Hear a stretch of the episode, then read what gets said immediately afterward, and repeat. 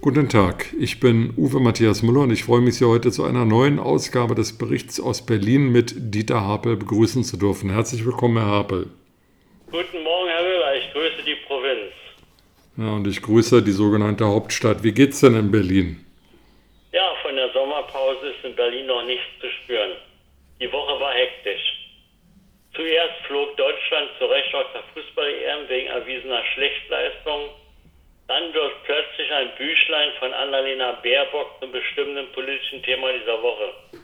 Dieses sogenannte Sachbuch mit dem Titel Jetzt, wie wir unser Land erneuern, wird man sehr schnell bei Rudis Resterampe oder für 99 Cent auf dem Krabbeltisch bei Hugendubel finden.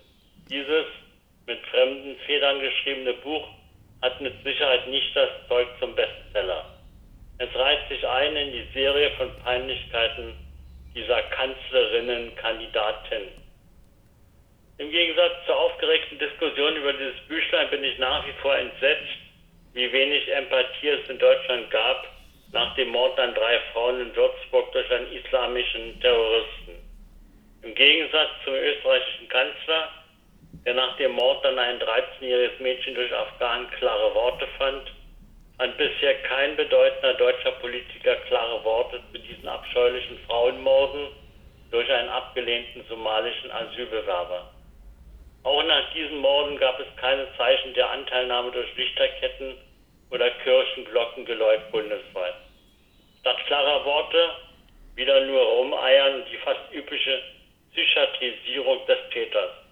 Wer schützt uns eigentlich vor solchen lebendigen Zeitbomben? Hat man aus dem Versagen der Sicherheitsbehörden im Fall Amris nichts gelernt? Neues gibt es vom Remo-Clan zu berichten, der unverändert in einer schicken Villa Kunterbund in Buko residiert. Nachdem das Haus vom Staat beschlagnahmt wurde, wohnt die Mutter mit weiteren Remo-Angehörigen schick auf Staatskosten zur Miete. Für die acht Zimmer, 160 Quadratmeter üppigen Garten übernimmt das Sozialamt die Freundschaftsmiete von 1300 Euro. Es ist nicht zu fassen. Der Clan, dessen Nachwuchs in Teilen im Gefängnis sitzt, erfährt durch den Wohlfahrtsstaat unglaubliche, luxuriöse Unterstützung. Gestern knallten im Berliner Milieu die Sektkorken, nachdem das Landgericht Berlin das Verwertungsverbot von abgehörten Informationen entschieden hatte. Vor Monaten war es den Ermittlungsbehörden europaweit gelungen, in die verschlüsselte elektronische Kommunikation krimineller Netzwerke einzudringen. Den Ermittlungsbehörden war es gelungen, in die Kryptohändler und Enrochats tausender Krimineller einzudringen. Diese Ermittlungserfolge führten jetzt in Berlin zu einem ersten Gerichtsverfahren, in dem jetzt dieses absurderweise das Landgericht die Verwertung verboten. In anderen Bundesländern dürfen die Informationen vor Gericht verwertet werden. Nur die Berliner Justiz tanzt mal wieder aus der Reihe. Nun hat die Berliner Staatsanwaltschaft angekündigt, gegen die Entscheidung beim Kammergericht vorzugehen. Ich wünsche viel Erfolg. In den Berliner Behörden arbeiten 121.000 Mitarbeiter. Kein Bundesland hat so viele Staatssekretäre, nämlich 25 wie Berlin. Trotz dieser Zahlen kommt die Berliner Verwaltung nicht ohne externen Sachverstand aus. Mehr als 9 Millionen Euro wurden im letzten Jahr für Gutachten ausgegeben. So bezahlte der Innensenator 1,1 Millionen für die Inanspruchnahme externer Gutachter und Beratungsdienstleistungen durch die Landeskommission Berlin gegen Gewalt. 899.924 Euro kostete das Einrichten und Beauftragen einer Arbeitsstelle Gewaltprävention. Für die Erhebung und Auswertung von Verkehrsdaten für die Friedrichstraße wurden rund 400.000 Euro fällig. Der 26. September wird in Berlin für die Wahlhelfer ein Riesenstück Arbeit.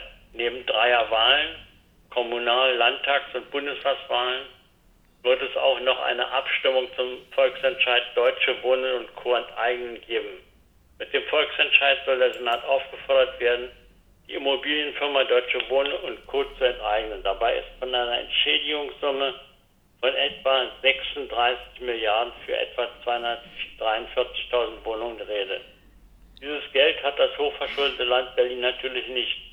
Der Berliner aber arm, aber sexy ist, wird man sich gegebenenfalls weiter bis über beide Ohren verschulden. Ohne, ohne einen Sechser in der Tasche zu haben, gibt weiterhin Überlegungen von Vattenfall, das Berliner Stromnetz zu kaufen. Kosten hierfür zwei bis drei Milliarden Euro. Wem jetzt noch nicht schwindlig ist, der Senat will für zwei bis drei Milliarden Euro 2000 Wohnungen von Vonovia kaufen. Natürlich über Schulden. Für eine noch nicht unbekannte Summe will der Senat über die landeseigene Wohnungsbaugesellschaft BBM 577 Wohnungen im sozialen Wohnungsbau im Brennpunkt Werner Düttmann Siedlung in Kreuzberg erwerben. Da fällt mir nur noch das alte Volkslied ein, wer soll das bezahlen, wer hat so viel Geld. Eine alte Westberliner Institution, das alte Zollhaus, ist jetzt Rutz Zollhaus in Kreuzberg, also in SO 36 mit einem neuen Betreiber Rutz, wieder in Betrieb gegangen. Das gehobene Lokal mit einer schönen Austerrasse bietet unter anderem neu interpretierte regionale Speisen. Sehr empfehlenswert war die geeiste Gurkensuppe mit Aal oder die Königsberger Klopse in verschiedenen Portionsgrößen. Hier lässt sich der Sommer ertragen. Anschrift Karl-Herz-Ufer 30 in Kreuzberg in Berlin. Herr Müller, das war der knappe Bericht aus der Hauptstadt. Lieber Harpel, Sie haben mir wieder den Mund wässrig gemacht mit der geeisten Gurkensuppe mit Aal ähm, auf nach Kreuzberg. Nicht nur zum Demonstrieren, sondern auch zum Schlemmen. Danke, tschüss.